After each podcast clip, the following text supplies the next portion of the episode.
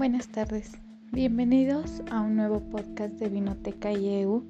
A continuación les hablaremos acerca de los vinos como anteriormente lo hemos venido haciendo. Este podcast está integrado por Mayra, Mildred y Alexia. Espero y sea de su agrado.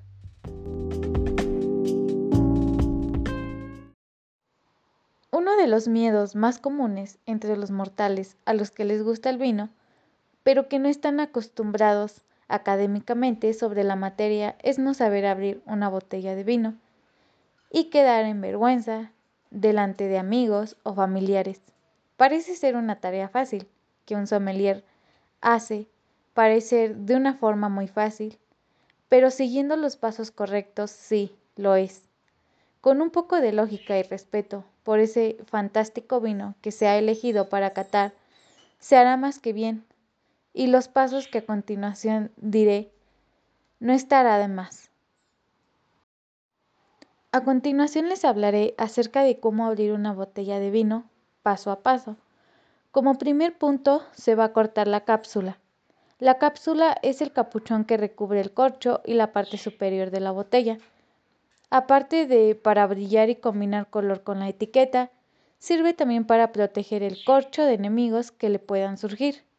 Es de plástico y se corta bien con el cuchillo que lleva el sacacorchos o bien con un cuchillo corriente que tenga una mano.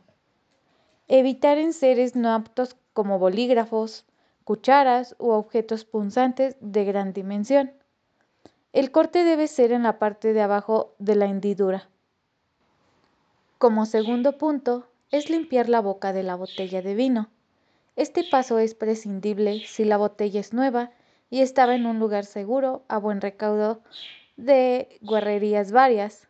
Si es una botella de vino con años y que ha estado en lugares indeterminados, fuera de nuestro alcance e imaginación, es mejor pasarle un trapito y que éste esté limpio. Como un tercer paso es insertar el espiral del sacacorcho hasta la última rosca visible. Este es el momento en el que solo se necesitará un poco de presión y meter la espiral en el centro del corcho hasta que se deje ver la espiral. Ese es el momento de parar o se puede romper el tapón originando una pequeña lluvia de corcho. Como cuarto paso, se va a accionar la pestaña del sacacorchos y se va a tirar hacia arriba. Este es el primero de los dos movimientos que dejarán el corcho en la mano. No saldrá todo, pero tendremos que cambiar de pestaña de apoyo del sacacorcho. Como quinto paso es colocar la pestaña final y sacar el corcho suavemente. Si todo está bien y se han seguido los pasos, que se tienen un reluciente corcho en la mano y hemos abierto una botella de vino con éxito, como el más fino de los sumilleres.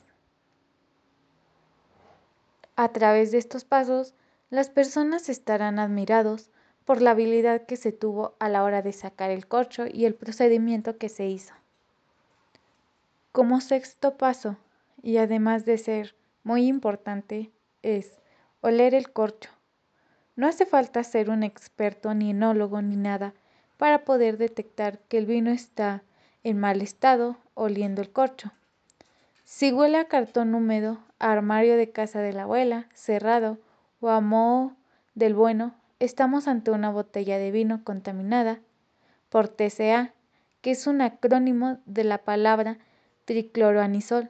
Es un hongo que contamina el corcho y otros elementos de la bodega. Es mejor no beberla y abrir otra porque eso nos podría perjudicar o nos podría hacer daño.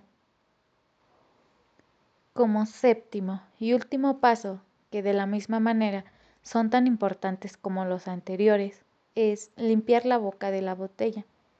Así como el paso 2, solo aplicable a procedencias dudosas y detecciones de Warringtongan, es el cristal a simple vista, Abrir una botella de vino con un sacacorcho no es complicado si seguimos estos pasos que anteriormente se han mencionado. A través de esto y de la misma manera, se podrá disfrutar el estupendo líquido que guarda el tapón. ¿Cómo se presenta y se sirve una etiqueta de vino? Los vinos tintos reserva se llevan a la mesa en posición vertical. Se presenta por el lado derecho del comensal que eligió el vino, siempre mostrándole la etiqueta. Se le permite leerla y en caso de que su elección sea afirmativa, se procede a descorche del mismo. Se debe presentar el corcho en un pequeño plato o plato del pan al comensal designado anteriormente. Los blancos, rosados y tintos jóvenes se traen a la mesa en posición vertical y se abren en el momento. Se sirven directamente de la botella, que en el caso de los blancos y rosados deberá colocarse en un cubo con agua y hielo, vigilando que no se enfríe demasiado y pierda en expresión aromática. El proceso de servicio es el mismo en todos los vinos. Se debe servir tomando la botella por su mitad, sin apoyar la botella sobre la copa, pero a una distancia muy cercana de ella. Se sirve a una medida de degustación. Una vez que el comensal acepta el vino, se sirve al resto de los comensales, primero las damas, comenzando desde las más grandes hasta las más jóvenes, y luego los caballeros, del mismo modo. Y finalmente a quien eligió la etiqueta. De la misma botella se debe servir a todos los presentes. En caso de que sean muchos comensales, en una mesa de apoyo se descorchan las botellas necesarias repitiendo la operación de presentación de las etiquetas. En el caso de los vinos espumosos, se presentan en, posición vertical, también al comensal que eligió la etiqueta, y se sirven directamente las copas desde la botella.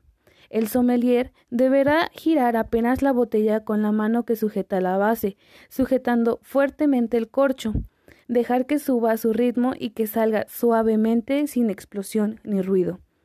Una vez servido la botella, se mantendrá en una frapera con agua y hielo.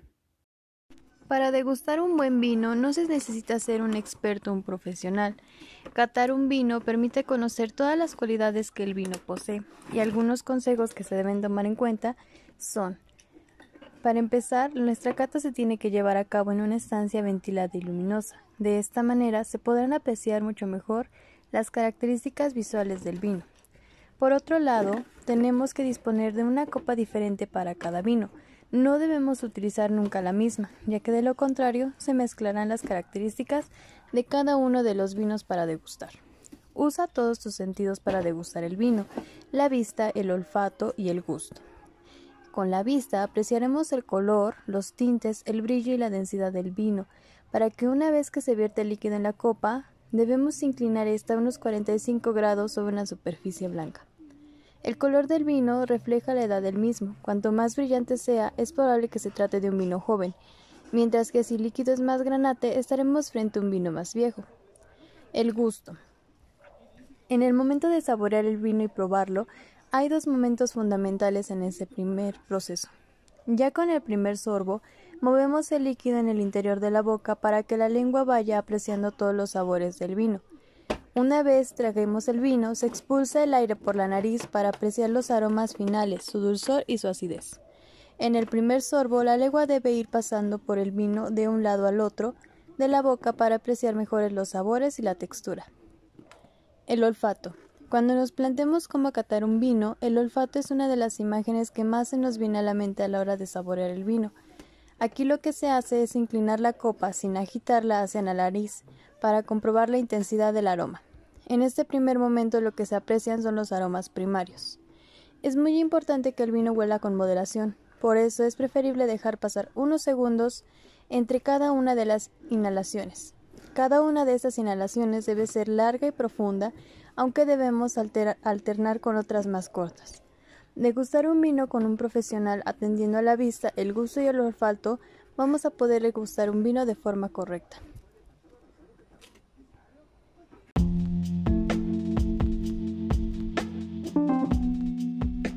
Finalmente, el objetivo de la cata es el intento de evaluar y describir a través de los sentidos, en especial del olfato y el gusto, las características de un vino. Se evaluará su calidad, encontraremos efectos y virtudes y lo valoraremos. Lo describimos a través de unos términos previamente aceptados y usados por los catadores. Esperando les haya gustado esta información, nos vemos la próxima semana con un título más del vino.